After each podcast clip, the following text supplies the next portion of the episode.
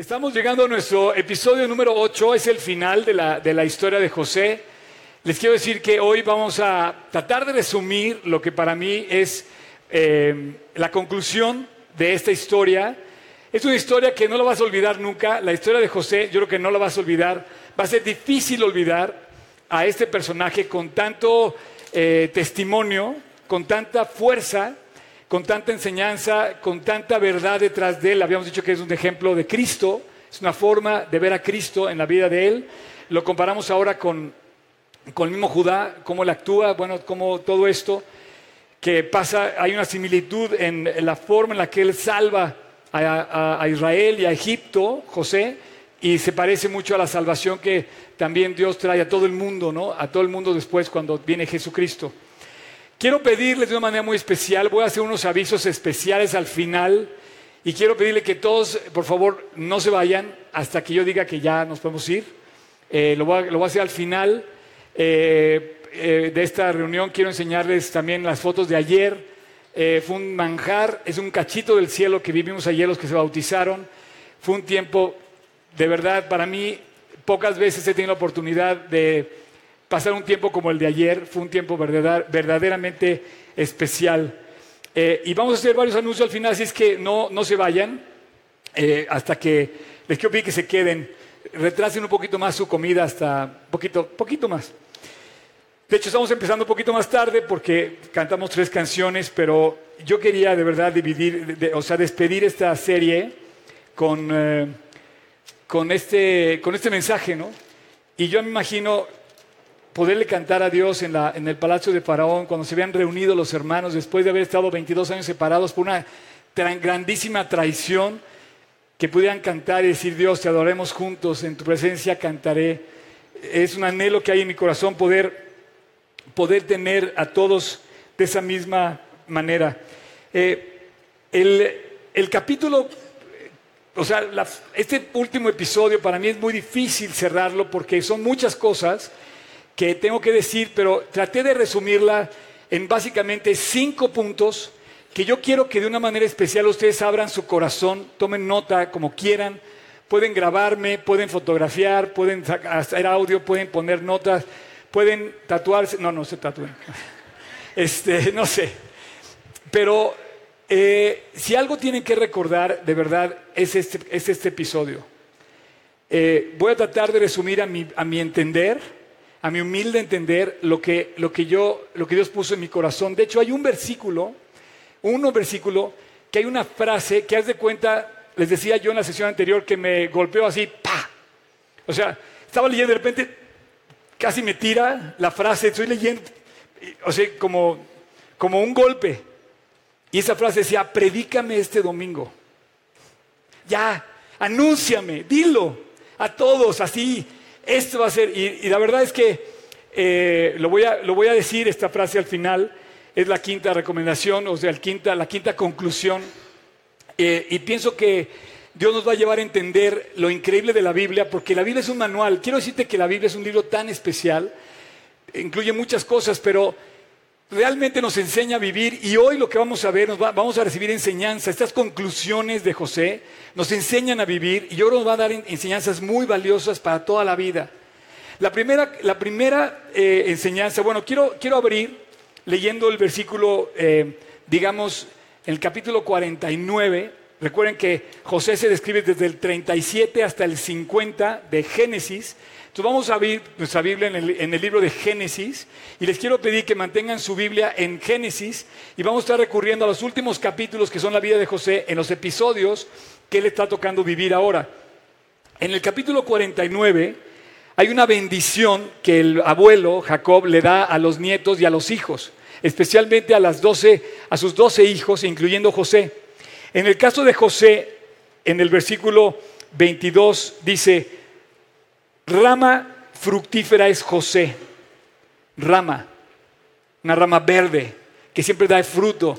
Y vimos a José a lo largo de ocho capítulos, de ocho historias, de ocho semanas, de ocho domingos. Vimos a José dando fruto y fruto y fruto a pesar de que estaba recibiendo las más duras pruebas. Y dice, una rama fructífera junto a una fuente, nunca se secó, nunca se cayó, siempre dio fruto. Y dice, cuyos vástagos se extienden sobre el muro. Dice, le causaron amargura. No sé si te suena a ti eso. Le causaron amargura, le asaetearon, le aborrecieron los arqueros. Todas las flechas tiraban a darle. Todas las flechas querían señalarlo, querían herirlo, querían golpearlo, querían matarlo. Dice, le tiraron los arqueros y lo aborrecieron. Mas su arco se mantuvo poderoso y los brazos de sus, perdón, y los brazos de sus manos se fortalecieron. Se fortalecieron por las manos del fuerte de Jacob, por el nombre del pastor, por la roca de Israel, por el Dios de tu Padre, el cual te ayudará. Y entonces sale otra vez la historia de que Dios estaba con José. Y dice, Dios estuvo con él.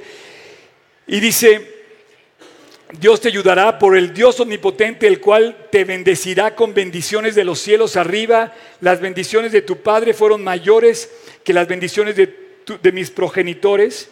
O sea, a ti te bendijo más que a mí me bendijeron mis padres, es lo que dice Jacob.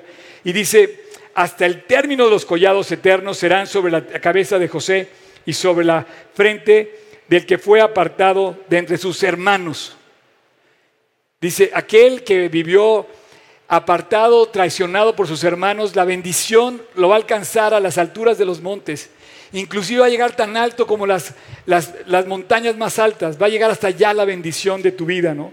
Así que vamos a llegar a la conclusión. Esta bendición con la que quise abrir la plática de hoy es una bendición que, que celebra una vida excepcional, que adorna la vida de una persona admirable, que tenemos que imitar. La primera conclusión a la que quiero llegar, el primer punto, es que en toda su historia, José nos enseña algo que tenemos que aprender todos a título personal, que es, y quiero que lo anotes, que lo afirmes, que si tú lo ves a, detalle, él aprendió a perdonar. Dios nos está llamando, de verdad, a cada uno de nosotros a aprender a perdonar. Tenemos que descubrir, aceptar, realizar que somos objeto o, somos objeto o fuimos nosotros los que hicimos de otro un objeto de una herida. O aprendemos a perdonar, o como digo yo, ya no chupó la bruja. Te voy a decir por qué. Porque si tú no aprendes a perdonar, eh, vas a luchar toda tu vida. Porque todos hemos recibido alguna vez una herida o hemos sido causantes de una herida. Tenemos que aprender a perdonar. Y Él nos reserva cuatro cosas, cuatro enseñanzas que puedes ver en su historia. Tú puedes leer la vida de José y te vas a dar cuenta, metido así entre líneas, cómo la Biblia es una guía. Lo primero que aprendemos dentro de este punto, Él aprendió a perdonar siguiendo cuatro pasos. El primero fue que Él nunca dejó de amar a su ofensor o a sus ofensores, a sus detractores. Y tú me puedes decir, oye, ¿cómo voy a amar a una persona que me hizo daño? Me estás pidiendo algo imposible. Bueno, ese es el consejo de la Biblia, ama. La Biblia está diciendo, ama a alguien que te hizo daño. ¿Cómo? Bueno, tú lo ves en la vida de José, él se puso de ejemplo. Él no dejó de amar nunca a la persona que lo ofendió. Dos, él no dejó de orar por la persona que lo ofendió. Él se mantuvo orando por esa persona. Si en este caso la persona que te ofende es tu pareja, imagínate qué hermoso ejemplo y manera de atender el problema que tú ores por esa persona. Y déjame decir una cosa, una predicación, una enseñanza puede tocar tu corazón, pero la oración toca el de Dios, toca el corazón de Dios. Si tú quieres hacer algo con alguien que te ofendió, ponte a orar por él o por ella. Si tú realmente crees en la oración, vas a creer que Dios puede hacerlo.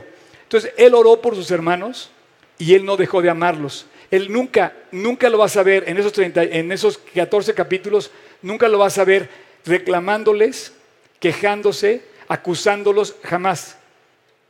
Tres, cuando tú tengas una ofensa, para aprender a perdonar tienes que darte cuenta que hay un plan detrás de esa ofensa. Un plan de Dios. Y cuatro, ese plan te va a llevar a entender que Dios va a estar detrás siempre, en el sentido de que la, la bendición te va a alcanzar porque te puedes enfocar tú en el problema. No sé si fijas, mira, no sé si a ti te han ofendido, pero a mí me han ofendido, ¿no?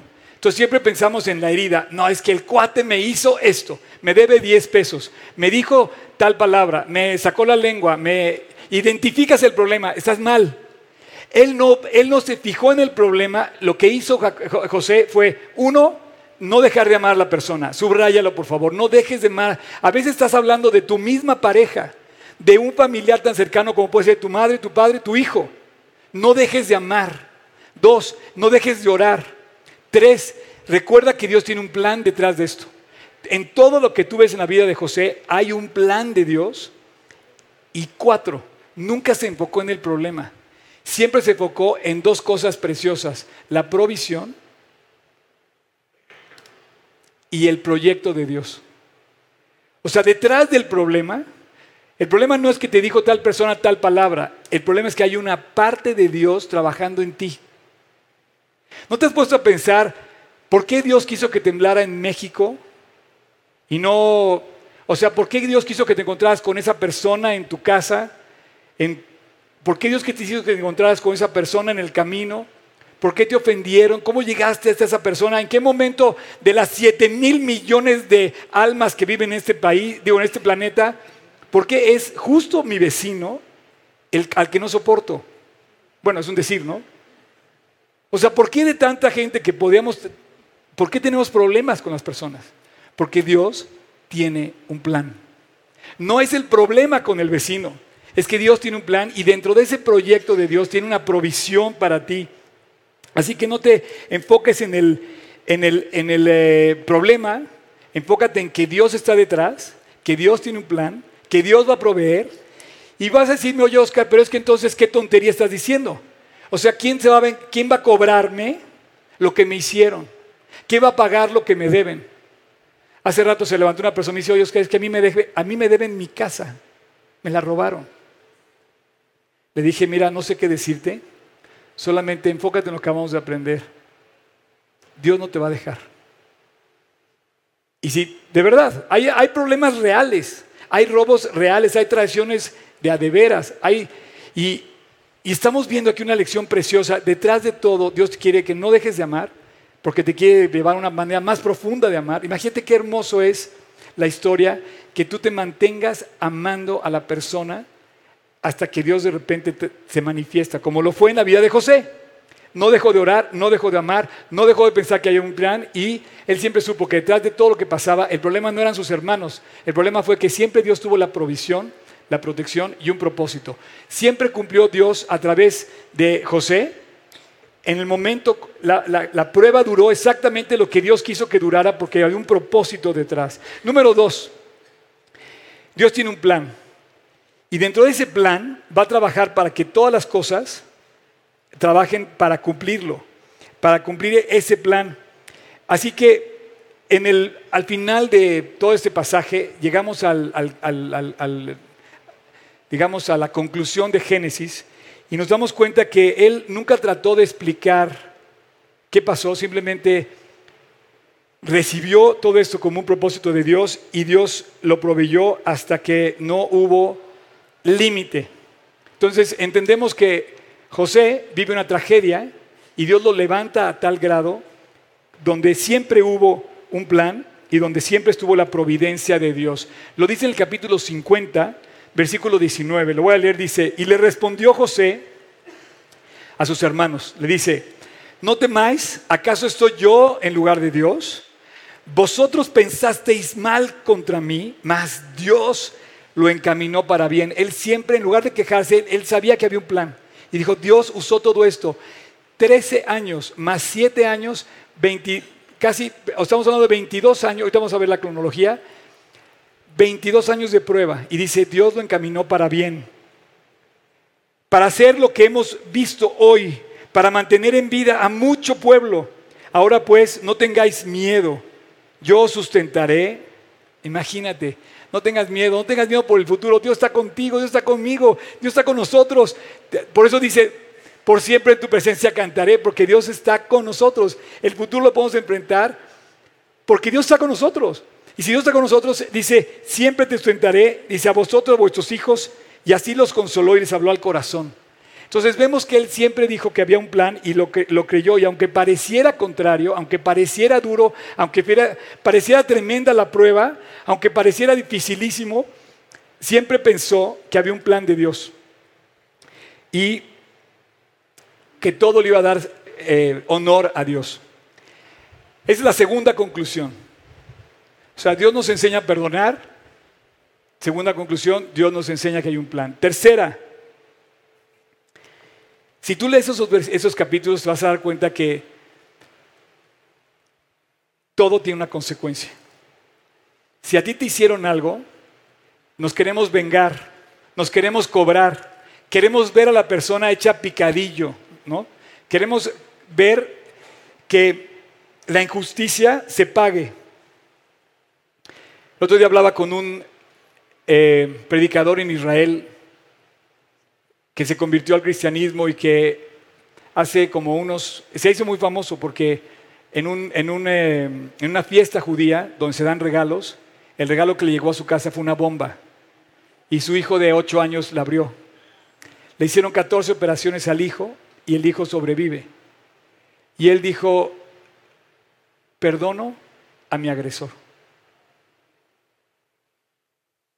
¿Y sabes qué pasó? Que la fama comenzó a correr, porque como todo mundo quiere venganza, efectivamente agarraron al agresor y el agresor fue a la cárcel. La nación, la policía lo, apresó, pero él le otorgó el perdón. Dice, primero mi hijo está vivo, y segundo te voy a hablar de un amor más grande. El amor que me perdonó todo se llama Jesús. Y este hombre, desde, desde ese día, es un predicador impresionante en Israel, judío convertido a Cristo, dando testimonio del amor de Cristo. Y él dice, había un plan. Además Dios me regresó a mi hijo. Así es que todo, tiene todo, todo, lo que nos pasa un día se va a cobrar. No pienses que si tú perdonas, Dios no nos va a sacar la cuenta, Dios va a sacar la cuenta.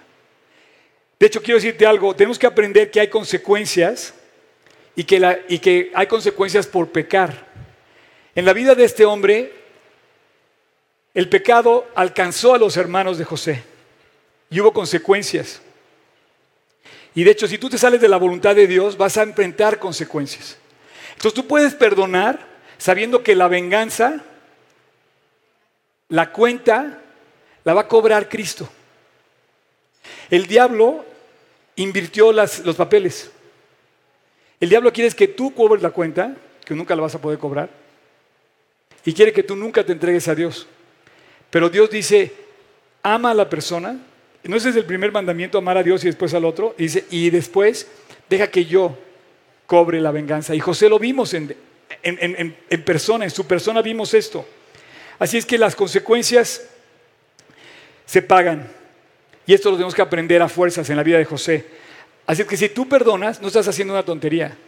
Estás haciendo una obra de gran valor y estás haciendo una obra de fe creyendo que Dios un día te va a permitir a ti ver cómo cobra la ofensa, cómo te repara el daño, cómo te devuelve la pérdida.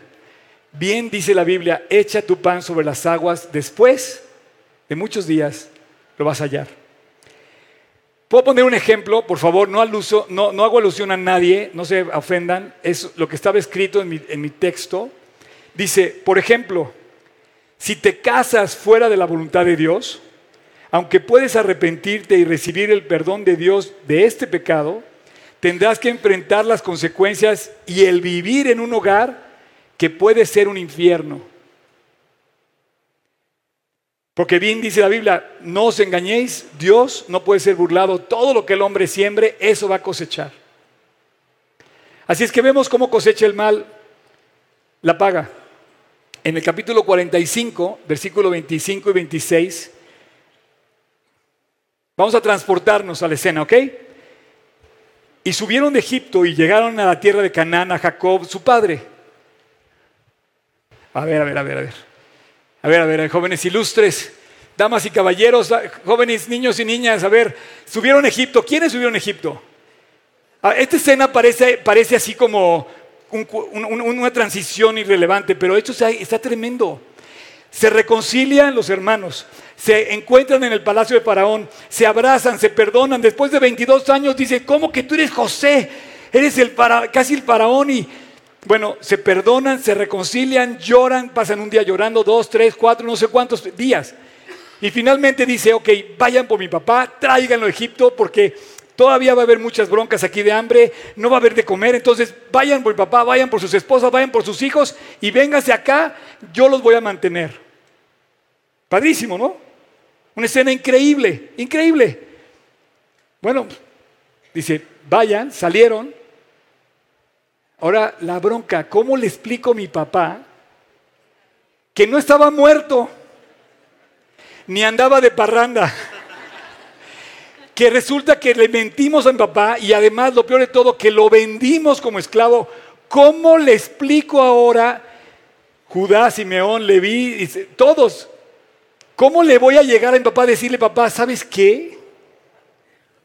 Resulta que José no se murió Resulta que la túnica que te enseñamos fue una farsa nuestra. Somos lo peor. Las consecuencias se pagan. Versículo 26. Llegó con Jacob y le dicen, y le dijeron las nuevas. Fíjate la forma en la que hablaron. Papá, José está vivo y nos va a salvar. Porque dijo, una es tan grande como la otra. O sea, es la buena noticia o cuál es la mala. Porque la mala es tan buena o tan grande como la buena o la buena como la mala, porque Señor está vivo, nos va a salvar. Dice, José vive y él es Señor de toda la tierra. Ve, ve lo que dice. Y el corazón de Jacob se afligió y no les creía.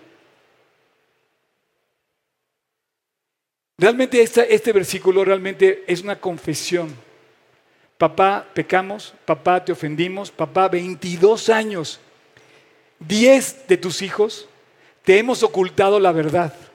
Te dijimos que habían matado a José y la verdad es que fuimos unos patanes, lo vendimos como esclavo y ahora resulta que es el faraón junior.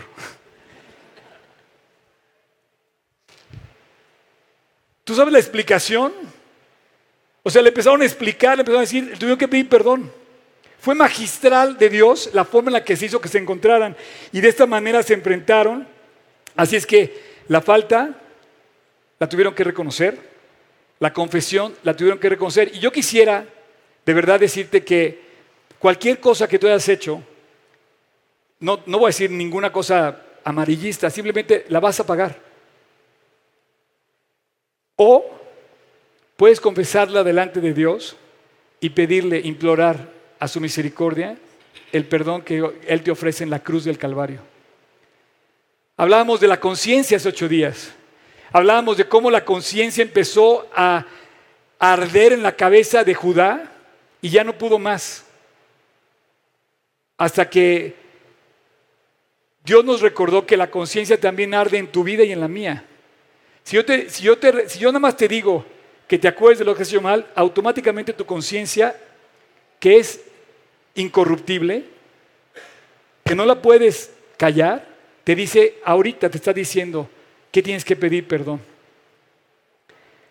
Así que todas las pruebas solo permiten apreciar el trabajo de Dios y esto es la tercera lección en la vida de José. Las consecuencias existen, son reales de todo lo que hacemos mal.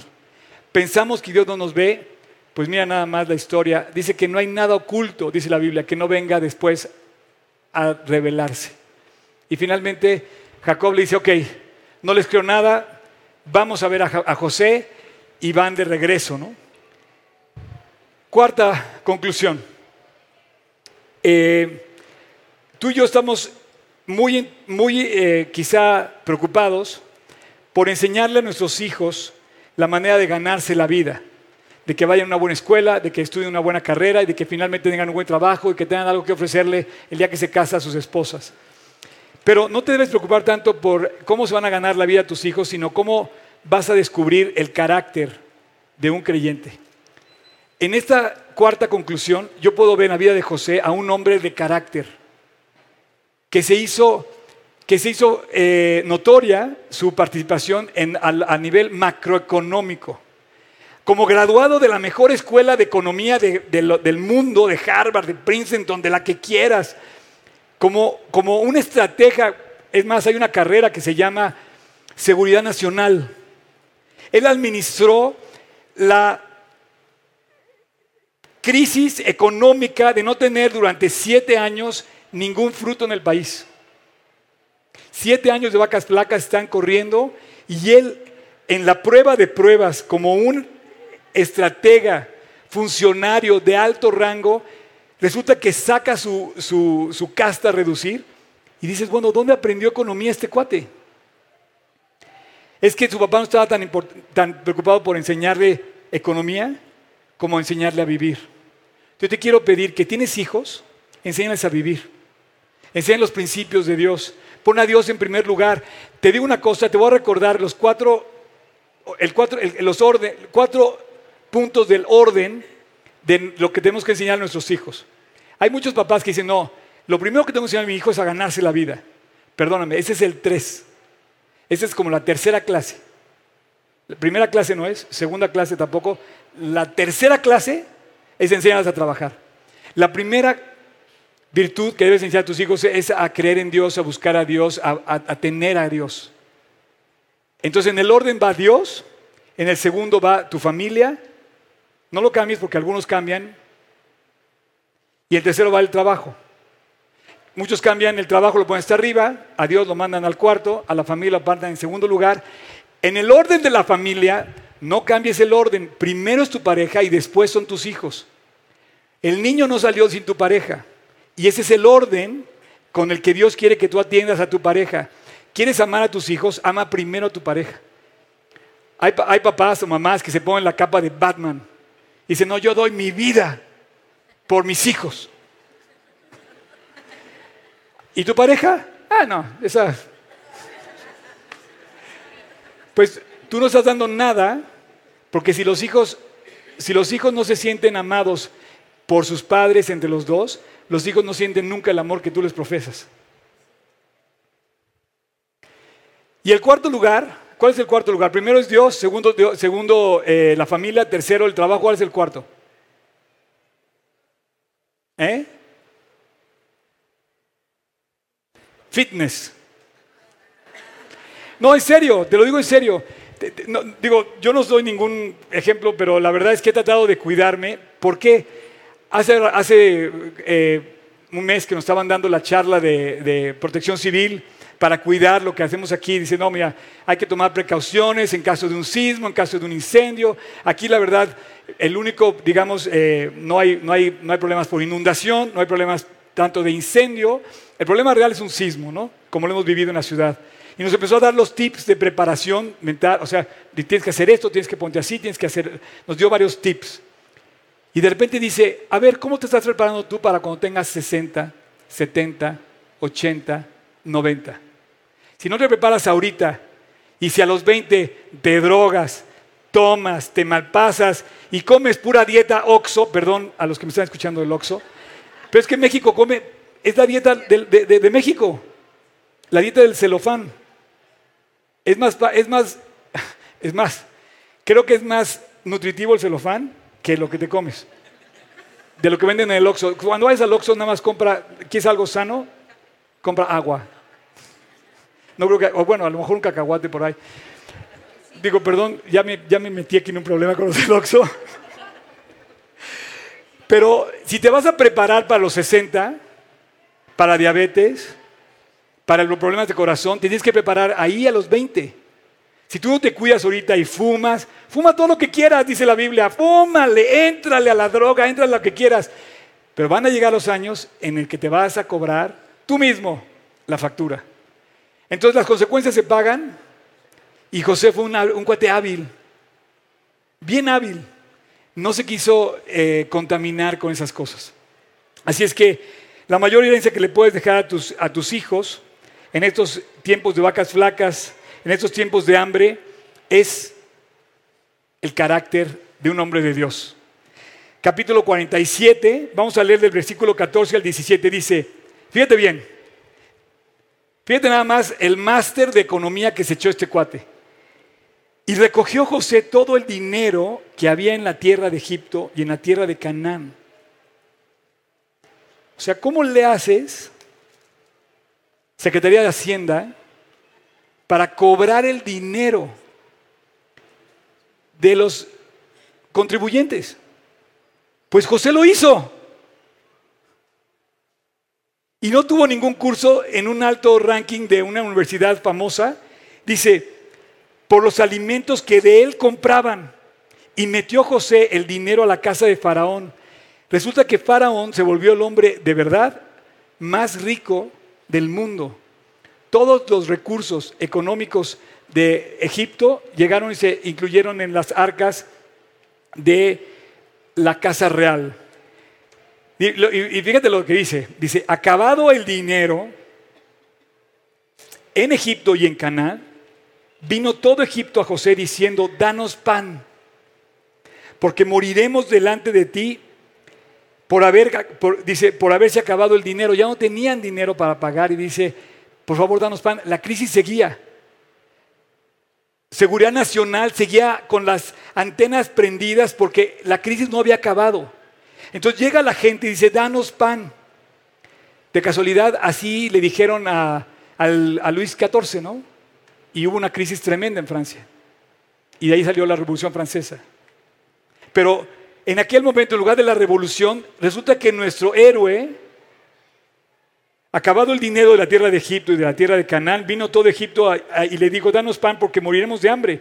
Y José les dijo, checa, dad vuestros ganados y yo os daré por vuestros ganados. Si se ha acabado el dinero, y ellos obedecieron. Increíble. Y trajeron a José los ganados, los caballos, las ovejas y las vacas. Y los asnos. Y los sostuvo de pan por todos sus ganados aquel año. Pues es lo que dice la Biblia. Entonces tenemos cuatro consejos ya increíbles. Aprende a perdonar. Ora por tu transgresor. Dios tiene un plan y en este caso enséñale a tu hijo carácter. Y cuando tengas el carácter, vas a tener la vida ganada.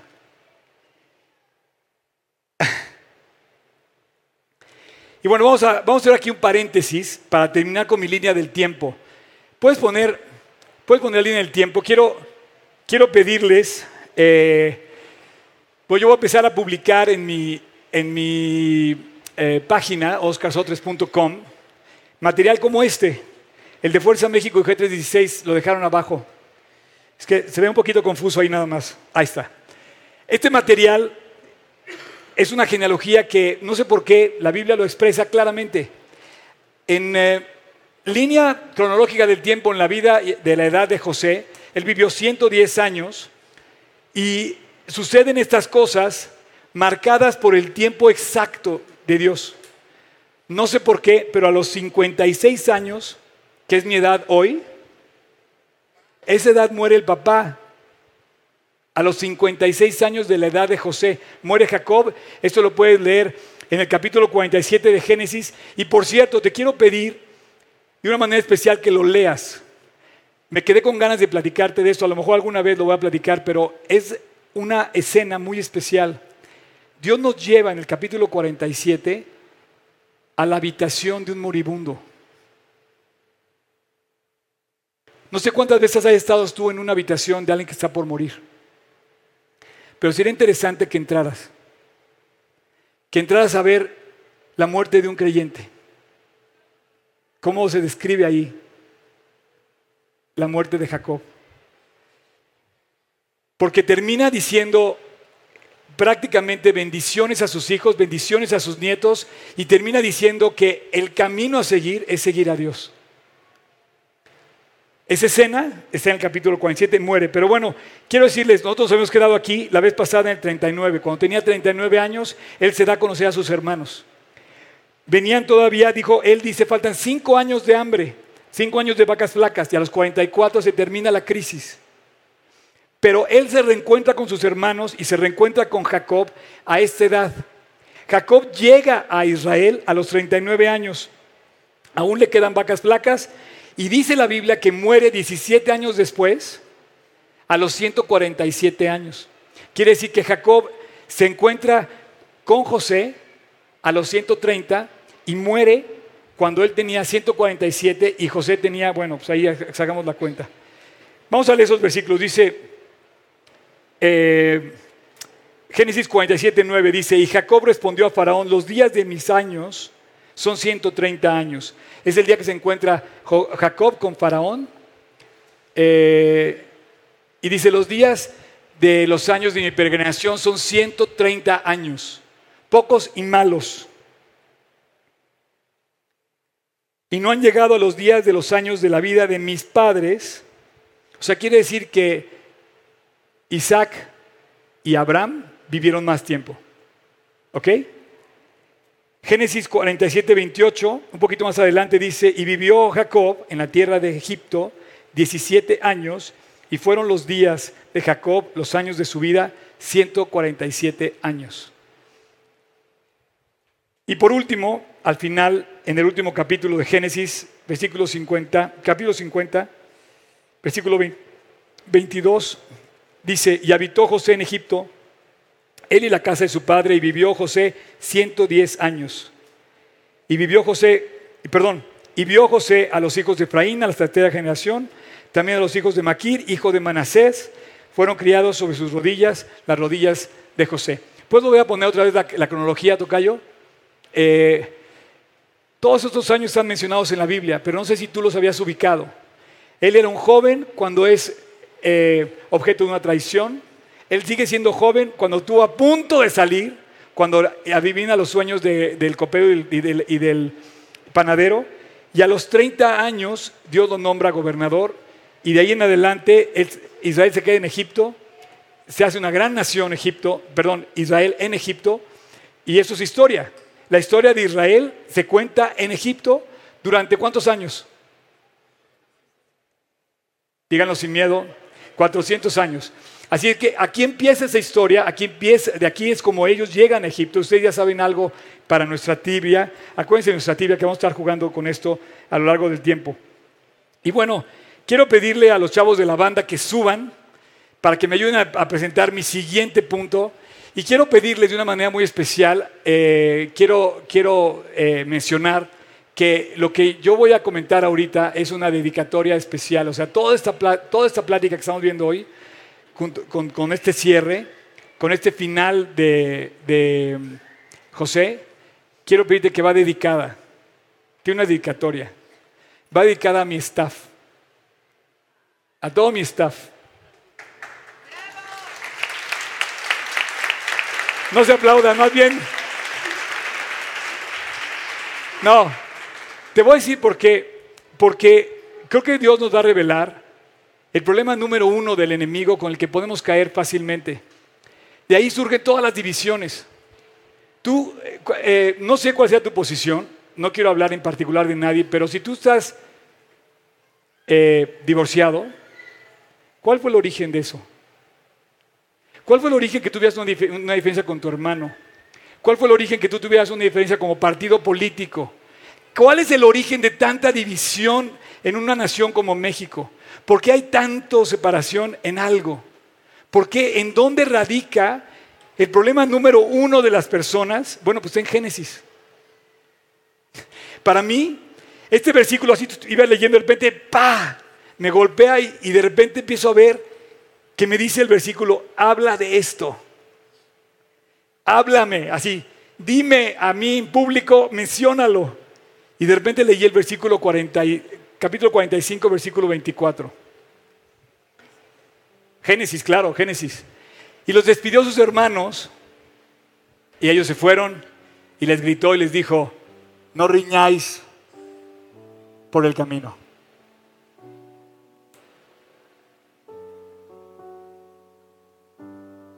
¿No será que reñir es realmente la bronca más grande y más fácil en la que podemos caer?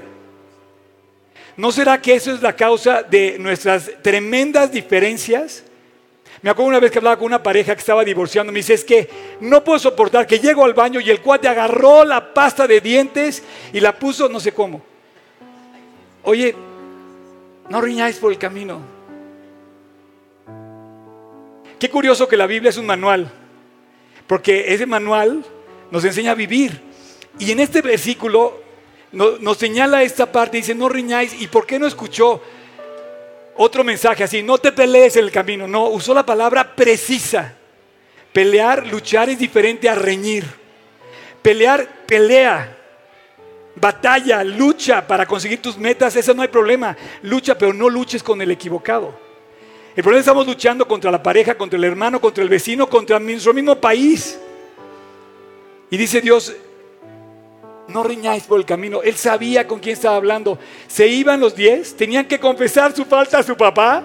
Y él sabía, oye, no se peleen en el camino. La Real Academia Española traduce la palabra riñir no como lucha, no como pelea.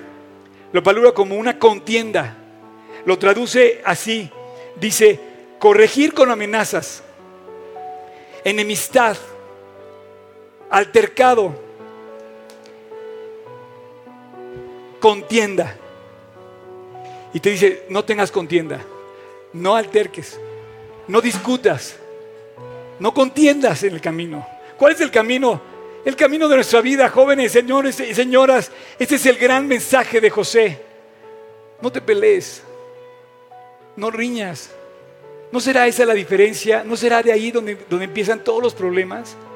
Si pudiéramos entender esta breve enseñanza, si pudiéramos llevarla al corazón, si pudiéramos saber que ese es nuestro problema número uno, ¿no te peleaste tú desde un principio con el esposo, con la esposa, con el hermano, con el primo, con el pariente, los partidos? Te digo una cosa, si quieres hacer bien, si quieres asegurarte que estás haciendo bien en tu vida, no te pelees. Si quieres asegurarte que estás haciendo mal, peléate. Nunca vas a tener la razón. Nunca. Si estás peleando, déjame decirte que no tienes la razón. Aunque la tengas, la vas a perder. Es más, si estás peleando con tu pareja, ya te chupó la bruja. Ya te tragaste el veneno, ya estás envenenado, ya está contaminada la relación. Si estás peleando con la persona, de verdad, nos tragamos el veneno. Estamos envenenados. Nunca vamos a tener, nunca vamos a tener razón si estamos peleando. Pelear no, o sea, riñir,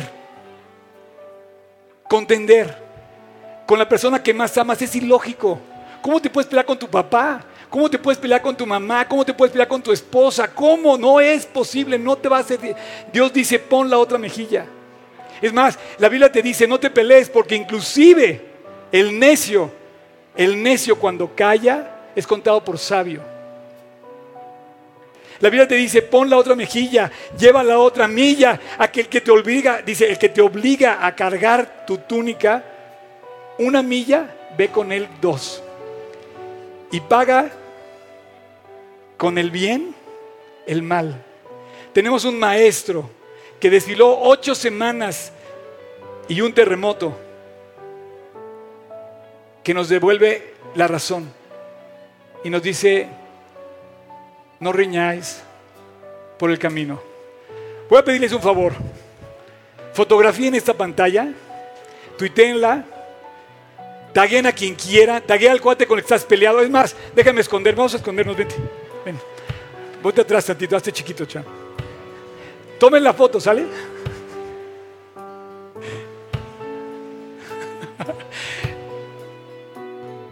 Esto tiene que ser una forma de vida, no reñir por el camino. Tienes que poner a alguien. Ah, perdón, perdón, perdón. Dice que nos hagamos payacha. No, es que es en serio.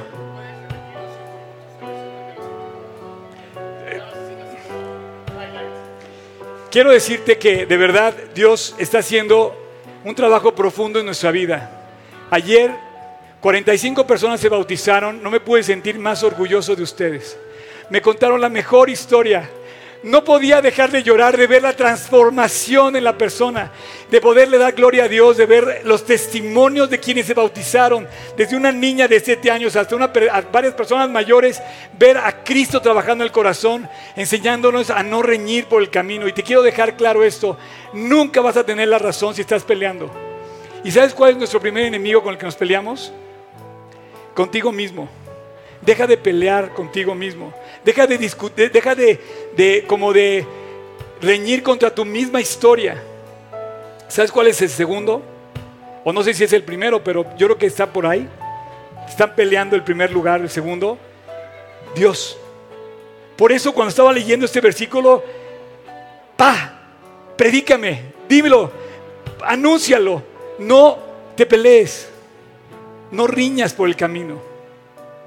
Me acuerdo que Cris, la esposa de Juan Manuel, desde muy joven yo cuando me acaba de convertir, siempre nos dice, no riñáis por el camino. Y si me estás escuchando, Cris, te mando saludos porque siempre me acuerdo de esa frase de ti. La tengo ubicada con la... Yo quisiera que nunca la olvidemos, no riñáis por el camino, nunca vas a tener la razón. Quiero pedirte que te pongas de pie. Gracias Dios por esta mañana donde podemos compartir y ver cómo tú nos alumbras a través de tu palabra, te vuelves un reflejo, una luz para el camino.